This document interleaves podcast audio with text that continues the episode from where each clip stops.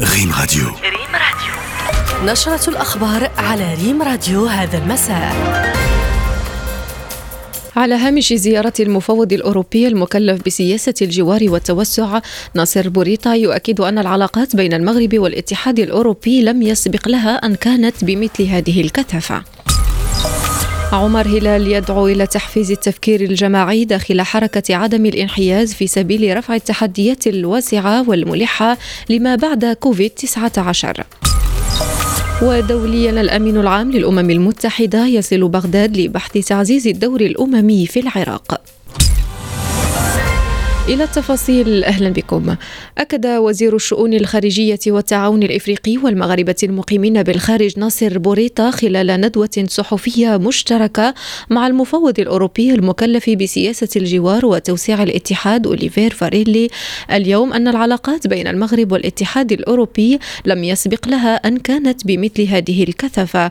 السيد بوريطا أوضح خلال هذه الندوة الصحفية التي أعقبت محادثاته مع السيد أوليفير فاريلي أن سنة سنة 2023 ستكون سنة التزام وطموح أكبر لتعميق علاقات التعاون بين الجانبين في مختلف المجالات. وأبرز ناصر بوريطا أنه في الثلاث سنوات الأخيرة لاحظنا تغييرا في التعامل مع الجوار الجنوبي لحوض المتوسط حيث أصبح هناك إنصات أكبر وحوار أعمق ورغبة في أن تتملك دول جنوب المتوسط بنفسها المشاريع التي نقوم بتطويرها.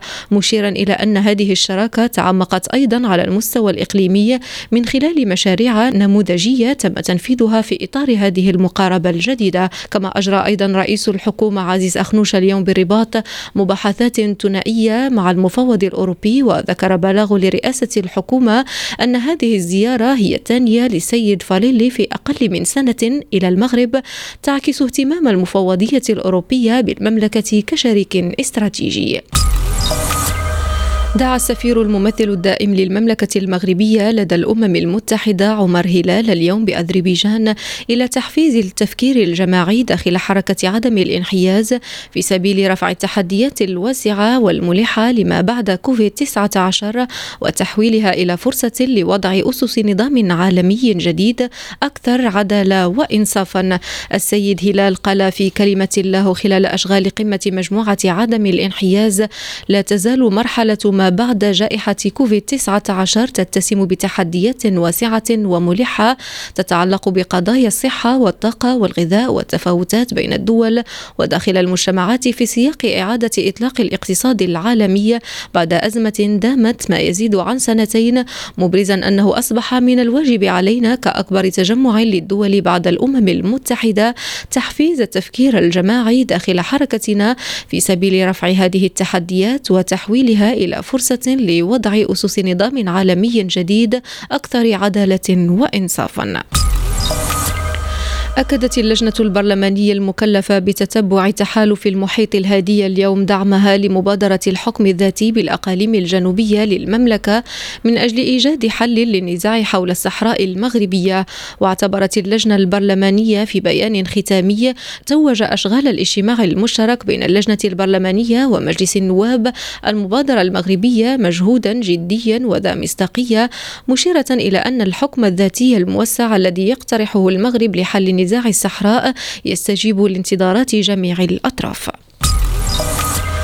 في الكلمة الافتتاحية لاجتماع المجلس الحكومي نوه رئيس الحكومة عزيز أخنوش بالدينامية والالتقائية التي تشتغل بها مختلف القطاعات الوزارية من أجل تنزيل البرنامج الحكومي في انسجام تام وبوتيرة إصلاحية عالية. لنستمع لكلمة رئيس الحكومة عزيز أخنوش. ننوه بالدينامية والالتقائيه اللي كتشتغل بها مختلف القطاعات الوزارية من أجل تنزيل البرنامج الحكومي في انسجام تام وبوتيرة إصلاحية عالية. هذه الدينامية تنعكس ايجابيا على التنزيل الفعال لمختلف الاوراق الاستراتيجية وهو ما لمسناه خاصة من خلال الاشتغال على النصوص التنظيمية المرتبطة بميثاق الاستثمار بحيث نجحنا والحمد لله وبمساندة من البرلمان في إصدار القانون الإطار في ظرف السنة الأولى من عمر الحكومة توفقنا ولله الحمد في استصدار النصوص التنظيمية المتعلقة بتفعيل قانون الإطار سواء تعلق الأمر بمرسوم أجرأت نظام الدعم الأساسي للاستثمار ونظام الدعم الخاص بالمشاريع الاستراتيجية أو القرارات التي تفعل هذا المرسوم وذلك في احترام تام للأجال المنصوص عليها في نطاق الاستثمار. ودوليا حل أنطونيو غوتيريش الأمين العام للأمم المتحدة ليلة أمس إلى العاصمة العراقية بغداد على رأس وفد من الأمم المتحدة لإجراء مباحثات مع المسؤولين العراقيين لتعزيز دور المنظمة الدولية السياسي والإنساني والأمني في العراق. أسامة العمراني والتفاصيل. الأمين العام للأمم المتحدة أنطونيو غوتيريش حل بالعاصمة العراقية بغداد على رأس وفد من المنظمة لبحث سبل تعزيز دور المنظمة الدولية السياسي والإنساني والأمني بالبلاد. هي الزيارة الأولى لغوتيريش للعراق منذ ست سنوات من أجل المشاركة في مؤتمر صحفي إلى جانب رئيس الوزراء العراقي محمد شياع السوداني. هو اجتماع رحب فيه غوتيريش بجهود رئيس الوزراء العراقي في معالجة التحديات التي تواجه البلاد بما في ذلك محاربة الفساد وتحسين الخدمات العامة والتنويع الاقتصادي من أجل خفض البطالة وإيجاد فرص للشباب هي زيارة تضامنية لغوتيريش ومناسبة للتأكيد على التزام الأمم المتحدة بدعم العراق في توطيد المؤسسات الديمقراطية وحقوق الإنسان لكل العراقيين. كما رحب الأمين العام بدور العراق المحوري في الاستقرار الإقليمي والتزام الحكومة في تحقيق تقدم في الحوار والدبلوماسية.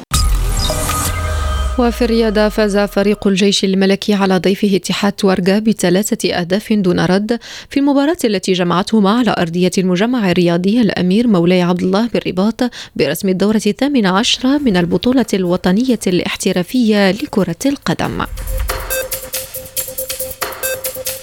نهاية العرض الإخباري إلى اللقاء.